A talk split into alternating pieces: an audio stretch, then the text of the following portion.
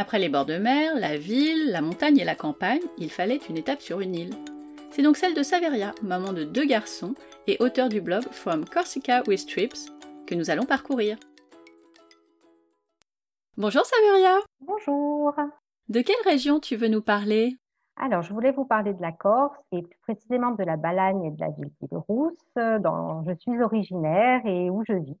Pourquoi cette région-là en particulier? Alors, je trouve que c'est une région qui est particulièrement adaptée euh, pour les familles, quel que soit l'âge des enfants, car elle allie les plages de sable fin, la montagne, euh, les petits villages très mignons, et ça m'a tous les goûts, tous les âges. Ah oui, effectivement. Et donc, ça veut dire que à combien de, de temps de route on peut aller de la plage à la montagne et à ces petits villages? Euh, alors, les villages en moins de cinq minutes, hein, selon les villages et la haute montagne en une heure. Ah, c'est génial.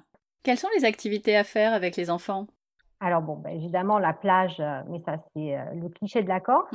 Après, il y a quand même euh, des, des, choses un peu originales là qui commencent à sortir. Notamment, moi j'ai beaucoup aimé avec les enfants faire du canoë sur le delta d'une rivière. Ouais. Le delta du Fango, c'était magique. On regarde des petites tortues aquatiques, les oiseaux, des petits poissons. Après, il y a des randonnées aussi qui sont sympas à faire avec des enfants, qui sont plutôt faciles comme euh, d'aller au village abandonné d'Oji, Ouais.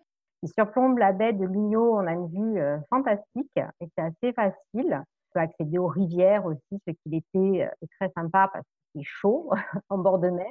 Donc, il y a des petites piscines naturelles, c'est très sympa. Et elles sont ac- accessibles facilement? Il y en a, oui, et d'autres où il faut marcher. Après, tout se mérite. Les rivières qui sont faciles d'accès sont plutôt blindées de monde. Et euh, si on se perd un petit peu en forêt, tout ça, c'est, on peut quand même être tranquille toute la journée euh, avec une grande piscine pour soi tout seul, quoi. D'accord. Tes enfants ont quel âge pour qu'on se rende compte de euh, justement de ces randonnées faciles? Alors, ils ont 6 ans et demi et bientôt 4 ans pour le petit. Et ils marchent facilement? Le grand maintenant, ça va, aucun problème. Le petit, ça dépend comment il est luné. Oui, bah en même temps, à 4 ans, c'est pas facile.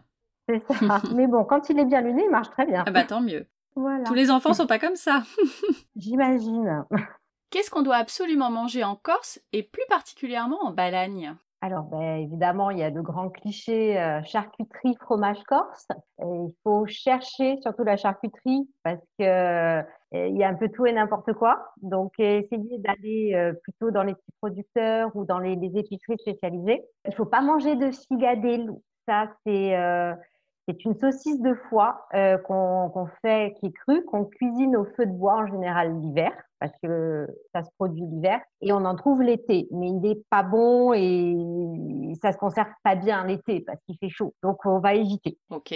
Voilà, les fromages, euh, chaque berger a un peu euh, sa spécificité. En Balagne, on a du fromage piquant. Il se mange avec de la confiture de figue et Mm. un bon vin rouge. Si on se fait un petit apéro, ben, on va boire du rosé. Ouais. En Balagne, on produit du rosé gris avec euh, modération. Alors qu'est-ce que c'est le rosé gris? Comment on peut faire du rosé gris? En fait, ben, c'est du rosé, mais il n'est pas, euh, il est pas rose pétant, il est euh, assez pâle. Ok. C'est très bien, très bon à l'apéro l'été quand il fait chaud. Le muscat pétillant, ça passe impeccable. C'est bien sucré, donc euh, on se rend pas compte, ça tape.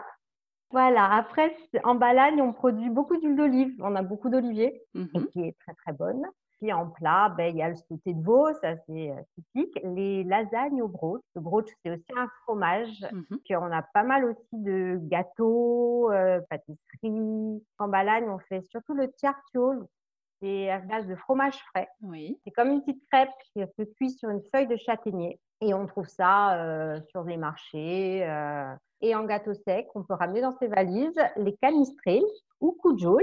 C'est des biscuits secs euh, au vin blanc et on en trouve maintenant avec des pépites de chocolat, des amandes, Bon bah j'ai faim maintenant. n'est-ce pas? Voilà, le mieux c'est d'aller sur les marchés où il y a beaucoup de producteurs locaux et, et on peut tout goûter en plus avant d'acheter. ah ouais, ça c'est chouette. Très bonne idée. Voilà, et il y a du miel aussi, qui est spécifique du maquis. Euh, Là aussi, on trouve plusieurs variétés selon la saison où il est fait. En termes d'hébergement, toi tu vis euh, sur place, donc t'en as pas forcément besoin, mais quand vous faites des petites expéditions comme ça, est-ce que tu as des quelques adresses ou quelques types d'hébergement à conseiller dans le coin? Oui, alors, euh, bon, nous, évidemment, quand on reste dans la région, on, on se loge chez nous, quoi. Mais euh, donc, je voulais vous parler voilà, d'une résidence qui est juste à côté de chez moi, qui s'appelle les Jardins de Muratello. Oui. Ce sont des, euh, des petites villas, en fait, avec euh, deux chambres, euh, chacune sa salle de bain et des petites piscines. Voilà, on peut, euh, on peut voir qu'il y a souvent des familles qui ont l'air de se régaler. Ouais. Voilà, j'avais aussi repéré un écologe qui s'appelle Casalegne, s'appelle Maison de bois, en fait, en traduction. Mhm. qui euh, donc a été fait par deux mamans et euh, donc ce sont des mini bungalows dans une grande propriété et l'accent est mis évidemment voilà comme le nom l'indique euh, sur l'écologie et euh, tout est bien équipé tout est pensé donc par des mamans et c'est plutôt pas mal. Qu'est-ce que tes enfants préfèrent dans tout ça? Eh bien, comme je pense beaucoup d'enfants, la plage, faire des châteaux, jouer dans l'eau, nager. Et puis, ben, comme je disais, on a beaucoup, beaucoup de plages euh, dans la région. Pour euh, en citer quelques-unes, peut-être euh, l'Ostricone. C'est un petit peu difficile d'accès, mais euh, c'est une réserve naturelle. Mhm. On traverse euh, le delta, pareil, d'une rivière. Il y a des roseaux. Enfin, c'est un bel écosystème. Ouais. Il y a la plage de Diunkidu. Alors là, c'est beaucoup plus facile euh, à prononcer qu'à écrire, Euh, mais c'est une plage qui est très jolie, qui est facile d'accès pour le coup. Ensuite, on a des plages qui sont plus axées un petit peu pour les surfeurs et kiteurs. Ça, c'est pour les plus grands enfants, je pense. Euh, la plage d'Algajol, qui est immense et où il y a de jolis rouleaux. Mais c'est une région oui, qui est propice au kitesurf parce qu'on a souvent du vent. C'est le petit inconvénient. Oui, mais pas pour tout le monde. Non, non, il y a des amateurs. Euh, donc il y en a pour tous les goûts. C'est une région euh, qui est vraiment euh, idéale pour des vacances cet été. Ben, je suis bien d'accord. C'est vraiment pour les familles, je pense, une, une région à découvrir et qui permet en plus euh, rapidement de visiter d'autres coins de Corse. Assez facilement. Oui, tout à fait. Et puis la Corse est assez variée, que ce soit la montagne ou la côte est, la côte ouest, le Cap Corse euh, ou l'extrême sud. euh, voilà, il y a beaucoup à faire et à découvrir. Eh ben merci beaucoup Saveria pour toutes ces infos. Merci à toi, Stéphanie. Et à bientôt j'espère. J'espère aussi.